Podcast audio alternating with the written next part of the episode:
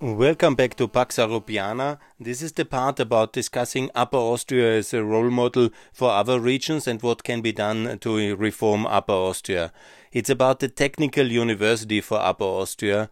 There was a decision to build a university in Upper Austria, technical university. That's already decided. And I want to discuss this um, general policy to build education institutions in certain areas as part of a development strategy because this is what Upper Austria really does very well. That means to build a new university, like University of Linz was also decided to do that um, in the, I think it was in the end of the 60s as part of a development strategy. And also there was recently the medical university, very well done in the center of the town. And that's uh, also on the so-called technical high schools for uh, we have a lot of these technical high schools from the 15th to the 19th year. That's also very useful. And there's many of them in very specific industrial sectors. And that's a very good policy to combine the industrial clusters as well with higher education institution and also start with 15 to have these high high school technical institutions. Very good yeah.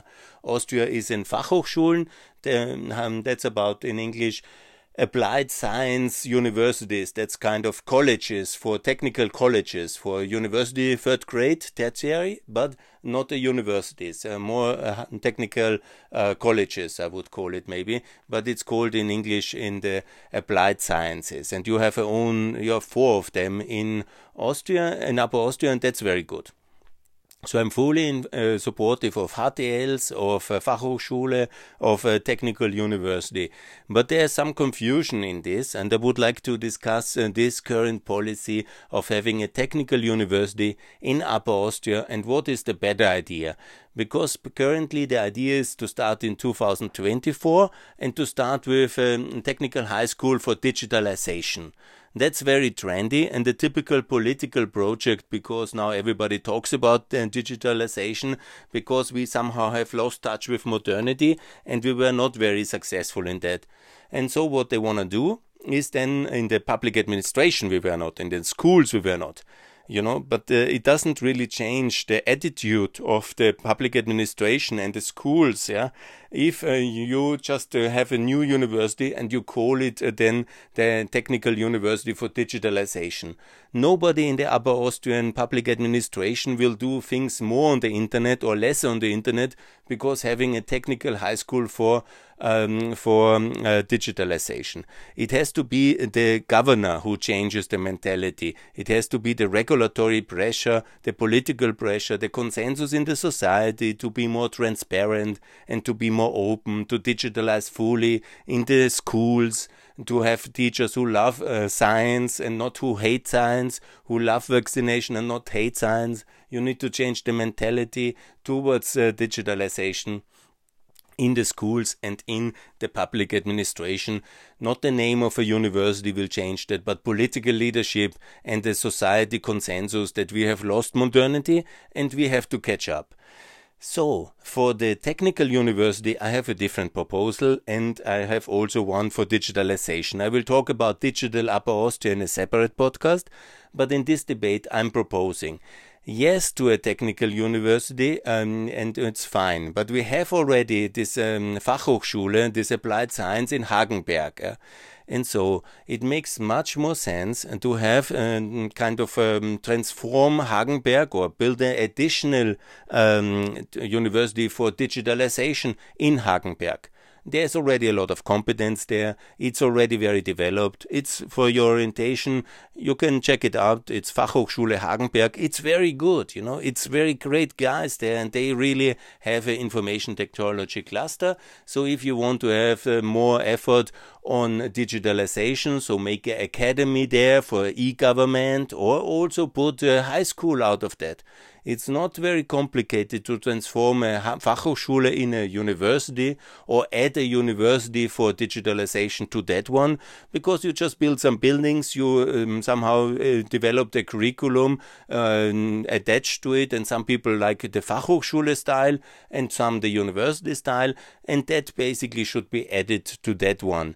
And then also to make obligatory courses for everybody in the public administration to go to that academy, to train them for digital government, and to make sure they all really live digitalization. That's a very good idea, and it already exists. It can be done relatively easy to attach a university to the existing Fachhochschule, and so we have covered the idea of digitalization. And if we do an academy there, Yes, let's create a government academy for digital government and put everybody in the digital, in the administration, in the schools, in all the public companies, in an obligatory training course for digitalization, and that will have a big effect as well. And so we can do that all in Hagenberg. But, you know, that doesn't solve the issue of a technical university, because we should have a real Technical University, and not just a faculty, uh, which is already very good actually, at the Linz University, but a real technical university. In Austria, there we have just recently, last decade, done the Austrian Institute of Technology. What I propose for is the Upper Austrian Institute for Technology, a university, a real technical university, similar like Vienna, similar like the Technikon in Israel and do a full scale technical university campus style in Mattighofen. Where's Mattighofen and why Mattighofen? Because that's a very neglected part of Upper Austria at the German border, at the Salzburg border in the west. From infrastructure, it's neglected. It's a very distant. Up to 200 years ago, it was still part of uh, Germany, of Bavaria.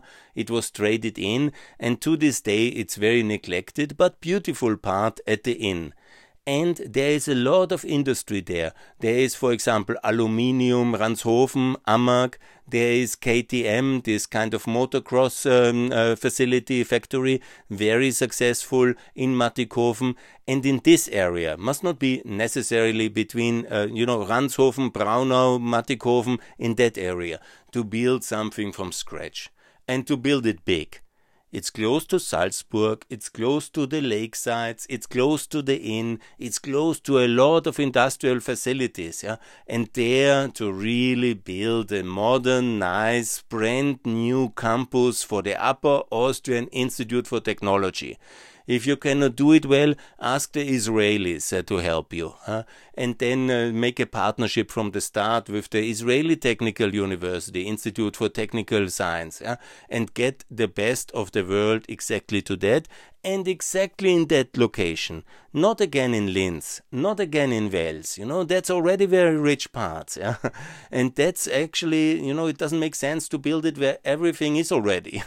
you don't want to have a second Hagenberg. You don't want to have a second TNF faculty, technical faculty of Linz. Yeah? You don't want to have a second uh, Fachhochschule in Wels. Yeah? You need to build something new and have the courage to do it in a location which is underdeveloped because as I have started from the from saying in the beginning, this kind of uh, major infrastructure, education infrastructure decisions are very important for regions and they can really transform regions. And now the question can you attract, for example, well qualified professors to that area? Well, it's close to Salzburg, it's close to Munich, it's close uh, to a beautiful river, the Inn, there's the city of Braunau, Burghausen. Burghausen has a refinery.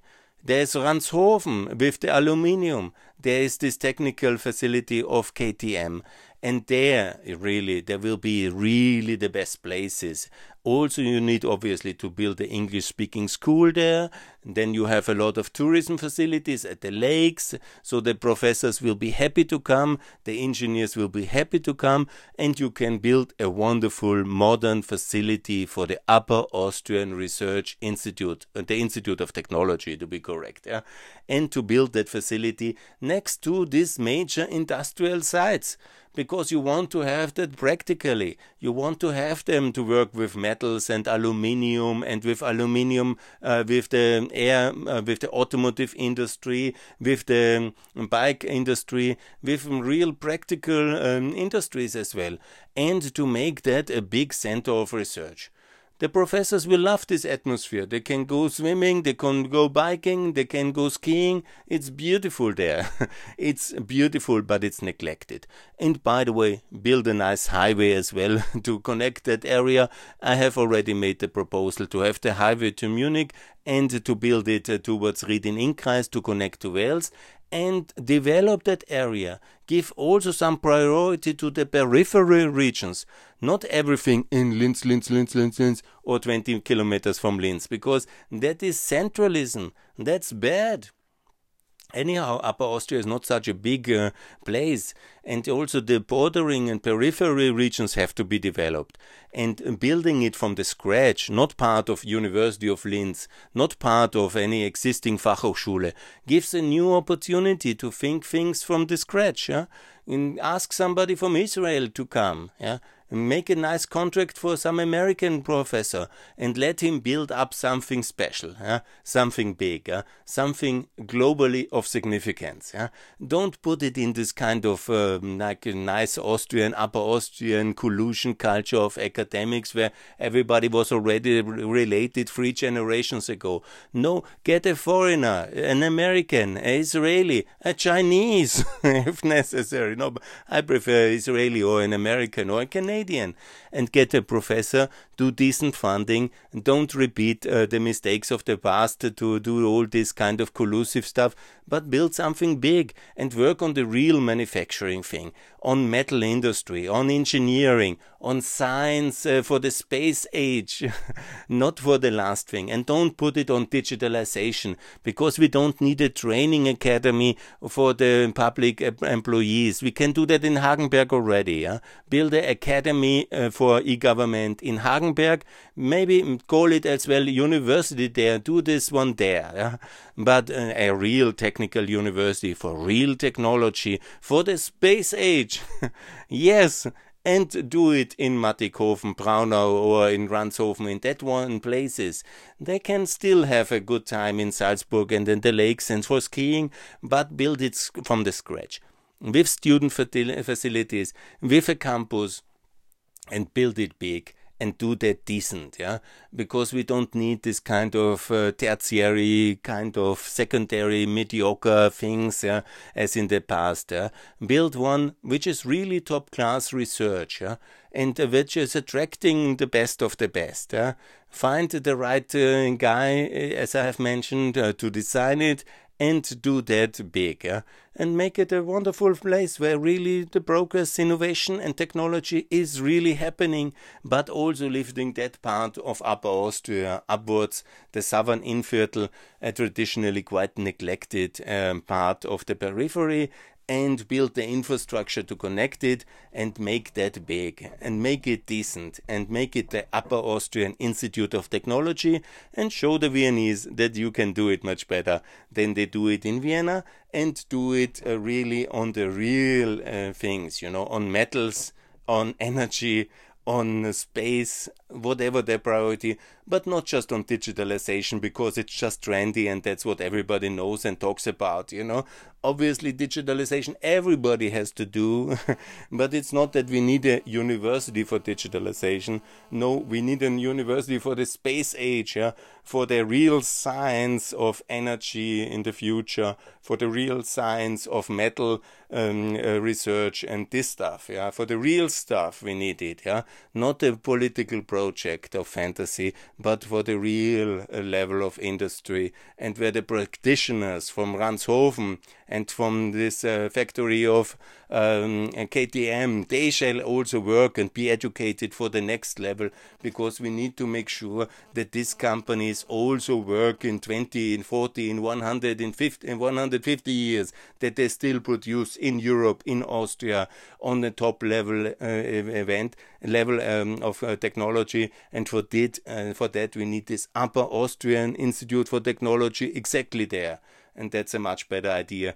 than a, just a kind of digitalization university, which we anyhow have with Hagenberg. We can do additional. I'm not completely against it. Yeah, let's do one additional in Hagenberg. So there's university offer, there's Fachhochschule offer, but for the real technical university, that's now an opportunity, and that must be done decent and not wasted in mediocre middle kind of meddling of politicians, but do it decently and do it in That's the good idea. Okay, thanks a lot for listening. For peace and prosperity. Bye.